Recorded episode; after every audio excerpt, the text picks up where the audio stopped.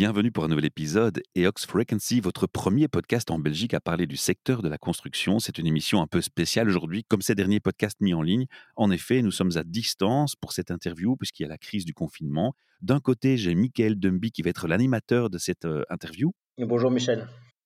Et de l'autre, j'ai son invité Vincent Mayen. Bonjour. Qu'on va présenter brièvement, mais je vais laisser la parole à Michael. Merci à toi Michel. Bonjour à tous et à tous. Bonjour euh, Monsieur Mayen.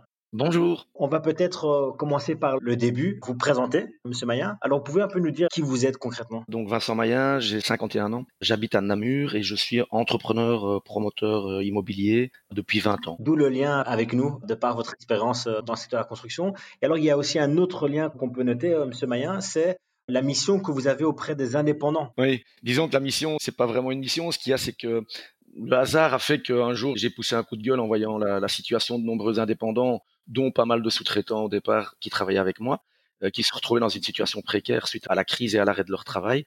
J'ai juste fait un, pousser un petit coup de gueule sur ma page privée Facebook qui a été relayé, relayé. Finalement, on est 33 000 et j'ai créé cette page Facebook où euh, on essaie de donner des conseils, euh, d'aider euh, maximum les gens pour éviter la faillite, qui s'annonce malheureusement quand même pour certains. Les mesures sont pas encore assez fortes. Monsieur Maillard, concrètement, pour que les gens comprennent bien, hein, donc tout le, je dirais l'aspect positif que vous avez, c'est donc de par votre expérience, parce que vous êtes indépendant depuis plusieurs années. Oui, il y a plus de 20 ans. Il y a plus de 20 ans. Et selon vous, quelles sont les mesures les plus importantes à mettre en place pour les indépendants justement par rapport à la situation qu'on connaît aujourd'hui? Disons qu'il y a déjà des mesures qui ont été prises. Donc, il faut objectivement rester réaliste. Euh, le droit passerelle euh, est quelque chose qui est en place depuis 2016 et qui permet quand même à pas mal de gens de pouvoir manger, tout simplement, euh, subvenir aux besoins familiaux. Maintenant, il y a l'histoire des primes qui a été mise un petit peu à la va-vite en route et donc tout le monde n'y avait pas droit. Ça crée une disparité. Les régions ont des primes de montants différents, etc. Donc, on s'est battu pour ça. On a écrit au ministre. On a travaillé un peu dans l'ombre. Maintenant, la prime de 5 000 n'est toujours pas accordée à tout le monde, mais ceux qui n'y ont pas droit par rapport à leur code NAS ont une chance d'avoir une prime de 2 000 et demi. On travaille au niveau des reports des cotisations sociales. On travaille là maintenant euh, sur la TVA, peut-être euh, surtout au niveau euh, ORECA, événementiel, culturel, etc. Tous ces gens qui vont rester confinés plus longtemps, on le sait déjà, en espérant qu'il n'y aura pas une deuxième vague.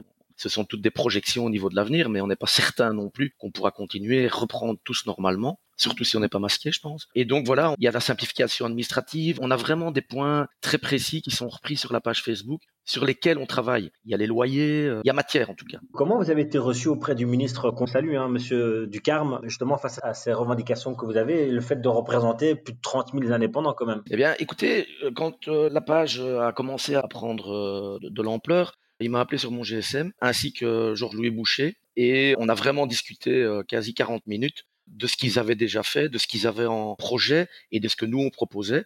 Et donc, euh, je pense que j'ai pu aussi remonter un peu d'infos du terrain, de leur expliquer, euh, voilà, ils sont conscients de ce qui se passe, mais parfois, ils ont aussi euh, des, experts ou des gens qui leur remontent des infos, mais qui sont pas toujours non plus les infos qui sont réellement le cas de personnes, des petits indépendants. Je pense que on doit absolument pouvoir protéger ce tissu économique-là parce que sinon, tous ces gens vont se retrouver au chômage, au CPS. Il faut savoir qu'à Namur, beaucoup d'indépendants ont déjà poussé la porte du CPS. C'est incroyable.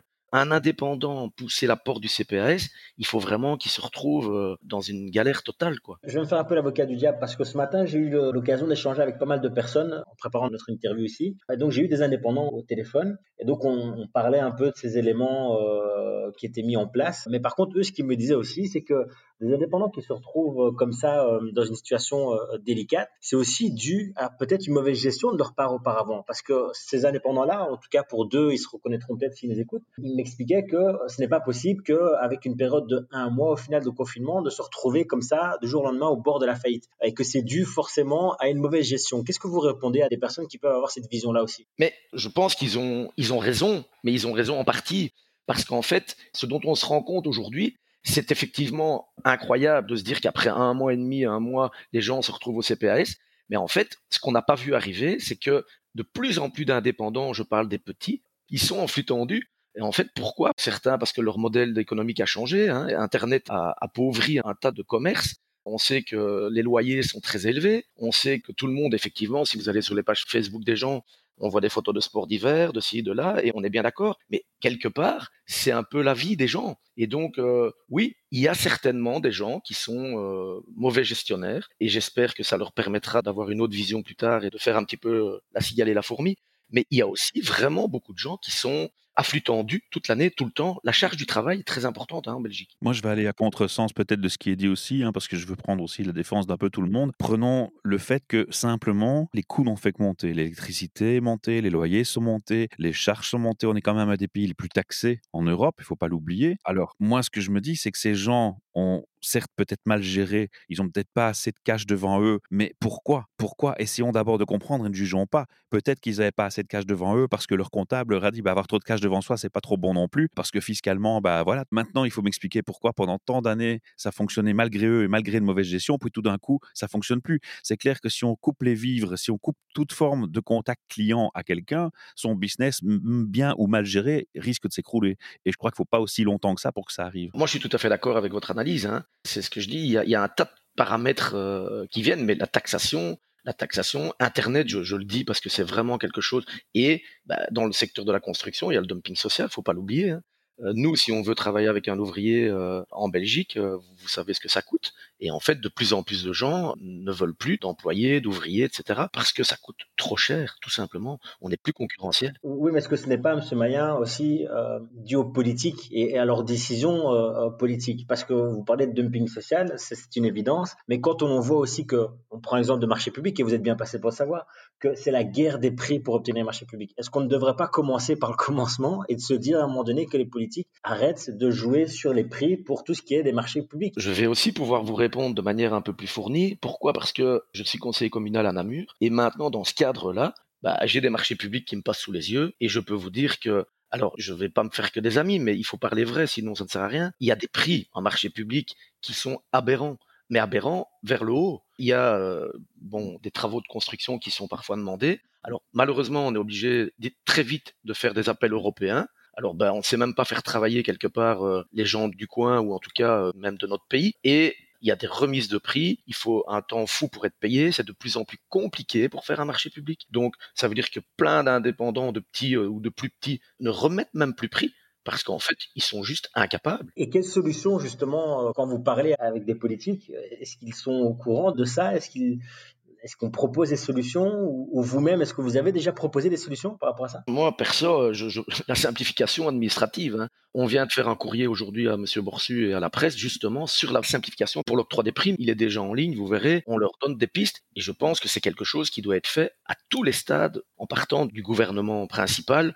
Alors après, il y a, le problème de tous les gouvernements et, des cascades qui en découlent, mais je pense que le politique doit prendre conscience que tout ça coûte énormément d'argent. Il faut simplifier les choses. Je vais rebondir sur le, ce fameux dumping social qui, est une grosse problématique dans le secteur de la construction. Est-ce que ce n'est pas aussi, à nouveau, alors je vais peut-être pas me faire que des amis en politique. On sera deux.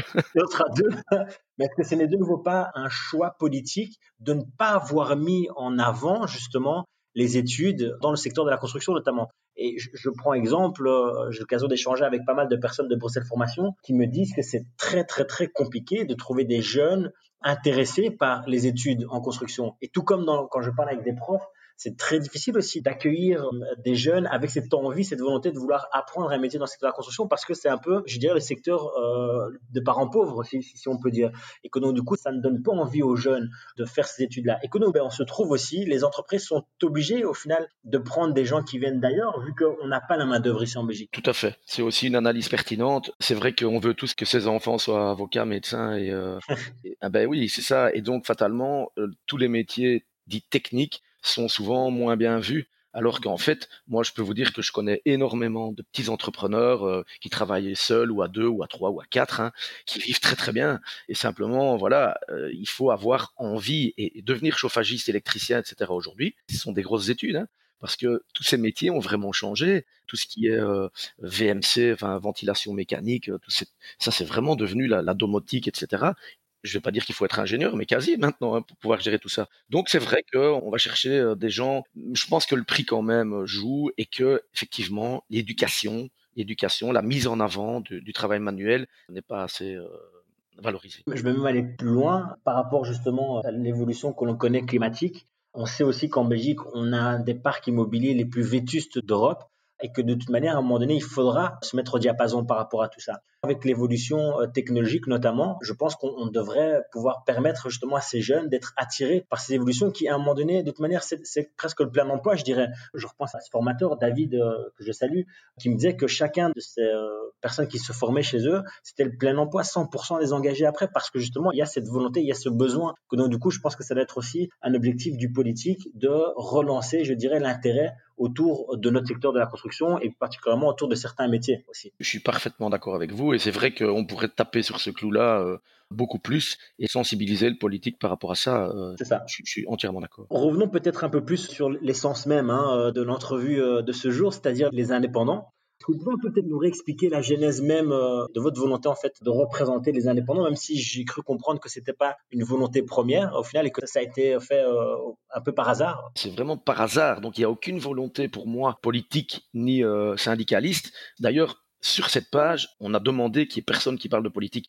D'ailleurs, notre slogan, c'est l'union fait la force, unissons nos différences. Donc moi, je prône, j'ai été fonctionnaire 11 ans, j'ai été à l'armée 11 ans avant de créer ma boîte. Donc je connais les deux vies, si je peux dire comme ça, et je pense que euh, ce qu'on a fait depuis des années, c'est les opposer, et il faut faire tout l'inverse. Chacun a besoin de tout le monde. Et donc, justement, Maintenant, oui, on me met cette étiquette de représenter les indépendants parce qu'on est 33 000. Mais tout d'abord, je tiens à préciser aussi que j'ai une équipe de 6-7 personnes qui sont derrière et qui bossent comme des fous. Ils font un travail exceptionnel pour pouvoir donner toutes les informations qu'on donne. Donc, je ne suis pas tout seul. Je suis un petit peu, évidemment, le fondateur de la page et c'est peut-être un peu moi qu'on voit et qu'on entend plus, mais je suis pas tout seul. En fait, maintenant, quand on aura eu, j'espère, satisfaction par rapport à de nombreux points et qu'on aura pu éviter le maximum de faillites, la question se poserait effectivement de savoir ce qu'on fait. Si on est 35 000, euh, voilà. Moi, en tout cas, mon idée n'est pas de créer un parti politique ni de créer un syndicat. Les choses sont très claires. Vous m'emboîtez un peu de le pas parce que j'avais posé la question sur l'après de ce projet. Parce que bon, on arrive euh, ici à la fin de ce confinement, euh, croisons les doigts. le 4, on devrait commencer doucement un peu à voir le bout du tunnel. Est-ce que vous avez des objectifs pour l'après? Très objectivement, non parce que bah, moi aussi je vais recommencer à bosser. L'équipe qui est avec moi, on est quasi jour et nuit euh, en contact depuis trois semaines, donc je pense que tout le monde va devoir euh, et puis et puis les indépendants eux-mêmes vont être moins présents, moins proactifs. On verra bien. De toute façon, elle existe.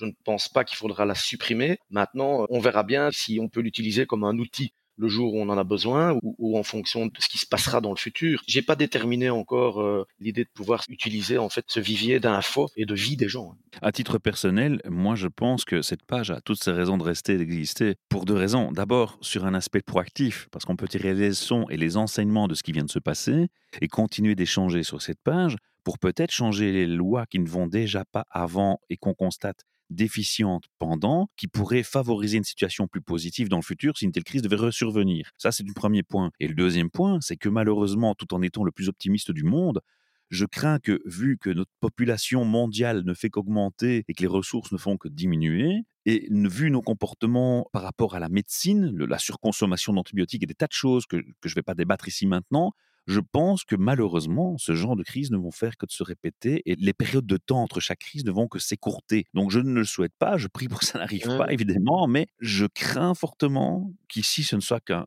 qu'un début. Bah évidemment, on est tous un peu dans la même crainte, mais disons que voilà, si elle reste vu que j'ai bien précisé qu'au niveau politique, je ne voulais pas que ça devienne une vitrine politique pour moi ou pour n'importe qui, si moi j'ai envie effectivement de poursuivre ce combat pour défendre les indépendants, j'ai bien un pied dans la porte mais alors je le ferai moi de mon côté au niveau euh, Vincent Mayen, où là je peux effectivement revendiquer mes, mon appartenance politique, en tout cas mes besoins, mes envies. Et c'est clair que qu'il y a un fameux boulot à faire. Hein. Avec toute cette crise et avec l'opportunité de pouvoir échanger avec pas mal de personnes, je me suis dit, pour les indépendants, est-ce que vous pensez que ce serait réalisable éventuellement de créer une sorte de fonds pour les indépendants, pour faire face à des situations comme ceci, comme Michel vient de le dire, dans le futur, on sera peut-être amené à connaître de plus en plus de crises de ce type-là. Et donc, du coup, ça pourrait être une solution pour faire face justement une sorte un fonds de, solidarité entre indépendants. ce qu'il y a, c'est que normalement, il y a l'INASTI qui a un fonds qui est le bien-être des indépendants. Donc, il y a déjà des choses qui existent. Maintenant, Il y a plusieurs syndicats d'indépendants. J'ai cru comprendre qu'ils n'étaient pas tous sur la même longueur d'onde. Donc déjà... C'est déjà pas un problème ça? Ben si, c'est un gros problème. Moi, c'est quelque chose qui me dépasse quand j'entends... Euh,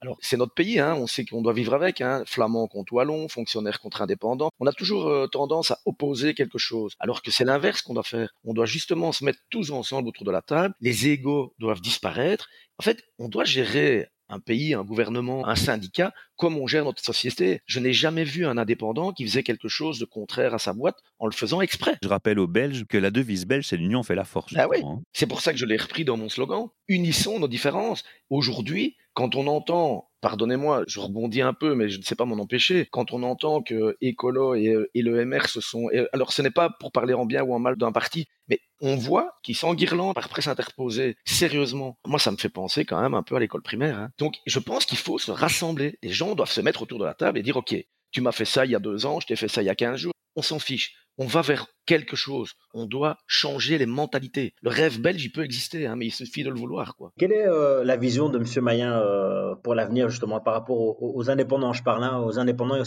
la construction. Je pense qu'on doit vraiment maintenant consommer local. Donc, il faut que, par contre, les prix suivent. Donc, ça veut dire que si les prix doivent suivre, qu'on reste concurrentiel, bah, je, crois clairement qu'il faut s'attaquer maintenant aux, charges sociales. Il faut s'attaquer euh, sans doute à la TVA de, certains. Vous achetez un appartement. Si, c'est un calcul que j'explique souvent à des gens qui viennent m'acheter un appart. Vous allez acheter un appartement 100 000. Vous allez le payer 121 000, puisqu'il y a 21% de TVA. Vous allez faire un crédit. Faites un crédit de 121 000. Bon, on sait qu'il y a une quantité de 80, mais imaginons, on fait semblant. Vous allez rembourser sur 25 ans quasi 240 000. On est d'accord, on paye toujours plus ou moins deux fois le prix. Eh bien, ça veut dire que vous payez la TVA 21 000 pour l'État, vous la financez et vous la repayez une deuxième fois en crédit. Et c'est un truc qui va pas. Et puis après, si vous décédez, vous devez encore repayer des... Ah, vous connaissez tout le système. Donc ça va pas, on paye trois fois, quatre fois les mêmes frais. Et selon vous, euh, parce qu'on l'a compris à demi-mot, vous avez euh, quand même quelques contacts avec le politique, ils sont prêts à entendre ça? Et qu'ils sont prêts à faire des choses pour justement essayer d'améliorer de, cette situation qui est impossible? Parce qu'on est le seul pays en Europe, je pense, où, qui fonctionne de cette manière-là. Hein, euh. Moi, ce que je rêverais, je vais vous le dire, c'est que parce qu'on oublie un truc primordial, c'est que ça fait plus d'un an qu'on n'a pas de gouvernement. Hein. Donc on rigole quand même, hein, sérieusement, on doit rire de nous partout. Qu'on refasse peut-être des élections en septembre et que les gens, là, en tout cas là dans les 33 000, il y en a beaucoup qui se rendent compte qu'en fait on vote par habitude, il n'y a plus personne qui se démarque. C'est beaucoup de petites batailles. Alors il y a des gens qui font évidemment la bataille, il y a des gens qui se bougent. Je peux vous dire que pour ne pas le citer, mais Monsieur Boucher, c'est vraiment bien décarcassé au niveau de la prime. Donc j'ai vraiment pas de souci de le mettre en avant parce qu'il nous a écouté, entendu, on a vraiment discuté et il a travaillé dans le bon sens par rapport à ça parce que c'était pas gagné. Vous aviez entendu comme moi les déclarations de Monsieur Diroupo, euh, c'était hors de question la semaine avant. Il y a eu un beau travail derrière, mais je pense qu'aujourd'hui on doit arrêter. Bon, là, le rêve, ce serait qu'il n'y ait plus de partis, qu'il n'y ait plus que des gens, et que les gens bossent dans le bon sens. Comme votre société, moi je suis désolé, on est tous indépendants, on bosse pour faire progresser notre boîte, pas pour lui mettre des bâtons dans les roues. C'est utopique, hein on est bien d'accord, hein mais je crois qu'il faut, j'ai jamais vu une majorité faire changer les choses. Ça a toujours été une minorité. Que vous preniez euh, Martin Luther King, que vous preniez n'importe qui, alors je ne me compare pas, hein, on est bien d'accord, mais c'est juste pour faire comprendre. C'est toujours des minorités qui, à un moment donné, ont dit stop, c'est pas possible. Eh bien maintenant, je crois qu'on doit dire, nous indépendants, stop, c'est pas possible. Mais écoutez, je pense que c'est un beau message. Je ne sais pas si Michel, toi, tu veux euh, euh, tu veux ajouter quelque chose par rapport à ça? Non, non, moi ça m'inspire beaucoup. Je suis assez admiratif devant la démarche. Je suis encore plus admiratif que vous essayez d'être apolitique, c'est-à-dire euh, non lié à un parti, une idée politique, parce que moi c'est un monde que j'avoue je n'aime pas trop. Voilà, je suis désolé, euh, c'est une réalité. Bah oui, parce que moi ce qui me choque, c'est que on vote et c'est toutes les personnes pour lesquelles on n'a pas voté qui se retrouvent quasi au pouvoir. Donc voilà, moi j'ai vraiment, enfin, ça c'est plus personnel, j'ai vraiment un gros problème avec la hein. politique. je suis complètement d'accord avec vous. Alors à côté de ça, je vois aussi que ces gens, ils sont même pas parfaits trilingues ou bilingues. Quand j'entends leur accent ou leur façon de parler l'autre langue nationale, moi j'habite en Flandre. Quand j'entends ces gens qui parlent flamand, j'ai juste envie de mourir de rire. Quand ce sont les flamands qui parlent français, c'est presque pareil, sauf à quelques exceptions près. Donc déjà ça me, ça me choque beaucoup. Ensuite, les décisions qui sont prises, alors je vais pas être quelqu'un de négatif, mais encore une fois, vous rentrez dans un magasin, on va vous obliger à prendre un caddie pour garder la distance. Fantastique, belle mesure. Mais les gens mettent toutes leurs mains dans tous les produits, dans tous les rayons et les redéposent, prennent les portes des surgélateurs pour les ouvrir et les referment. Il n'y a aucune désinfection, aucune suggestion de pratique d'hygiène pour leur dire ça ne va pas. Et donc, on fait des choses qui sont complètement aberrante et contradictoire. Et si une mesure, pour moi, n'a pas de sens, c'est une amélioration, certes, mais elle est un peu obsolète. Moi, ce que je crois, c'est que j'ai pas mal d'amis médecins, chirurgiens, etc. Et quand je discute avec eux, je pense que comme il n'y a pas de vaccin, tout le monde devrait faire le virus pour pouvoir euh, le combattre au niveau immunitaire. Et donc, je crois que les mesures, elles sont prises, alors ça n'engage que moi, c'est une réflexion euh, interne, mais personnelle, elles sont prises pour que au final, les hôpitaux ne soient pas engorgés. Donc, Là maintenant, on déconfine. Alors, je pense qu'ils n'ont pas mesuré la crise qui allait arriver. Et ça, c'est un discours que j'ai eu avec M. Boucher et M. Ducarme. Ils n'ont pas anticipé. Alors, euh, pour moi, je suis désolé, mais gouverner, c'est anticiper. Ils n'ont pas anticipé la crise. Et ici, je les ai mis devant le fait accompli. Je leur ai dit, mais anticipez les faillites, parce que ça, ce sera le même problème. Donc, on est pris entre deux feux. On a un problème de santé. Tous nos vieux sont en train de mourir, de mourir dans des conditions mais déplorables, quoi. Et en même temps, on a un problème économique. Tous nos jeunes vont se casser la gueule, pardonnez-moi l'expression. Donc là, je peux comprendre qu'ils aient un dilemme, mais c'est pas notre job à gérer ça. Ils sont là pour ça. Donc voilà, je, je crois que certains magasins qui sont ouverts, d'autres pas, etc. C'est incompréhensible. Je, vois des fils sur les trottoirs devant des fritures et des restaurants sont fermés, alors que dans un restaurant, on pourrait distancer les tables et imaginer une distance sociale raisonnable. Mais complètement. On est dans le surréalisme à la belge le plus complet. Et ce qui m'inquiète un peu, c'est que malheureusement, si on regarde à l'étranger, bah, quelque part, il y a aussi les mêmes aberrations qui sont mises en place. On dirait que les gens n'ont pas pris le temps de réfléchir. On est en crise, on réagit dans l'urgence. Je crois qu'à un moment donné, pour bien gérer une crise, il faut prendre du recul et réfléchir. Quand vous me parlez d'urgence, je, je sais que je vais pas dévoiler, mais je suis encore en contact évidemment avec des décideurs. Mais en fait, ce qu'on me répond, c'est bon, on va déjà gérer vendredi parce qu'il y a le Conseil national de sécurité, puis on va gérer, euh, voilà. Et donc en fait, je crois que c'est un trop petit microcosme qui s'occupe de prendre toutes les décisions. Et voilà. En plus, après, euh, les décisions, elles sont. Excusez-moi, pourquoi est-ce qu'on a 4000 euh, à, à, Bruxelles? Pourquoi est-ce qu'on a 5000 en, en Flandre avec 160 euros par jour? Je pense que si à un moment donné, alors je sais que c'est une compétence régionale, mais si à un moment donné il y a un groupement d'avocats qui veut un peu commencer à gratter dans tout ça, je pense qu'il va y avoir de quoi un peu alimenter les, journaux et les discussions dans les mois qui viennent. Mais j'aimerais quand même terminer euh, cette intervention par, euh, je dirais, un message euh, d'espoir quand même, positif. Je ne sais pas si vous, M. Mayan, du fait voilà, de, de, de, votre réseau, de votre expérience, des différents débats que vous avez avec des policiers, est-ce qu'il y a un élément sur lequel vous voulez appuyer pour le futur? Bah, Simplification. Et ça veut dire quoi? Simplification, c'est ça part du dégouvernement. Je crois vraiment qu'on doit remettre le métier sur la table et se dire ok, ça marche pas, ça marche pas. Réorganisation, on remet des compétences fédérales. Il faut arrêter de tout euh, saucissonner comme on l'a fait parce que maintenant il n'y a plus de responsable de rien. Vous entendez même Maggie de Bloc, euh, c'est pas de sa faute si c'est pas. Alors je dis pas que c'est elle ou pas, c'est pas c'est pas le débat, mais il n'y a plus personne qui est responsable. Donc il nous faut des responsables. C'est comme ça. Pourquoi est-ce que nos politiciens ne pourraient pas être évalués annuellement ou mensuellement ou trimestriellement par le citoyen via une plateforme web? Ce serait hyper facile à mettre en place. Voilà, moi je comprends pas que ces gens, ils puissent faire des erreurs, des erreurs, des erreurs, répéter des erreurs et qu'ils s'en sortent encore le haut la main. J'ai encore envie d'ajouter un truc par rapport à ça parce que je suis parfaitement d'accord. Il y a aussi un problème de compétence. Moi je suis désolé.